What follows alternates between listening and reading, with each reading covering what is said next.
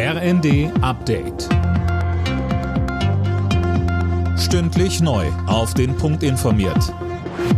Ich bin Daniel Stuckenberg. Guten Morgen.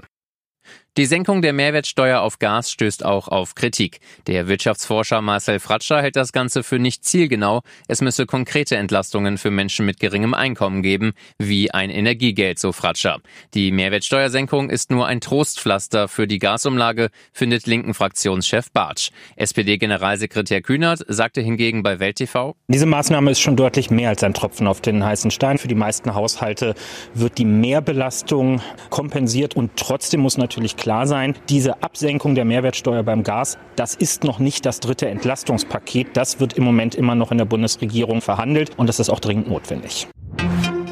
Die Berliner Polizei ermittelt gegen Palästinenser Präsident Abbas. Nach seinem Holocaust-Vergleich bei einem Treffen mit Kanzler Scholz werde ein Verfahren wegen des Anfangsverdachts der Volksverhetzung vorbereitet. Das berichtet die Bild. Unklar ist, ob Abbas Immunität genießt. Die gibt es für Repräsentanten anderer Staaten. Die Anerkennung Palästinas ist allerdings umstritten. Wegen der steigenden Preise gehen die meisten Menschen in Deutschland auf Sparkurs. Das zeigt eine Umfrage für den ARD Deutschland Trend. Mehr von Silas Quiring. Rund 70 Prozent der Befragten aus allen Einkommensklassen gaben an, dass sie aktuell versuchen, weniger Energie zu verbrauchen. Deutliche Unterschiede gibt es zum Beispiel beim Einkaufen oder bei den Freizeitaktivitäten. Insgesamt macht hier rund jeder zweite Abstriche. Bei Menschen aus Haushalten mit eher niedrigem Einkommen sind es schon zwei Drittel, die auch im Supermarkt sparen und seltener etwa ins Restaurant oder ins Kino gehen.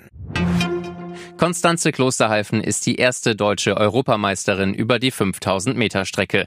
Bei der Leichtathletik-EM in München holte außerdem Weitspringerin Malaika Mihambo trotz einer vorangegangenen Corona-Infektion Silber. Überraschend Silber gab es auch für Hochspringer Tobias Potier.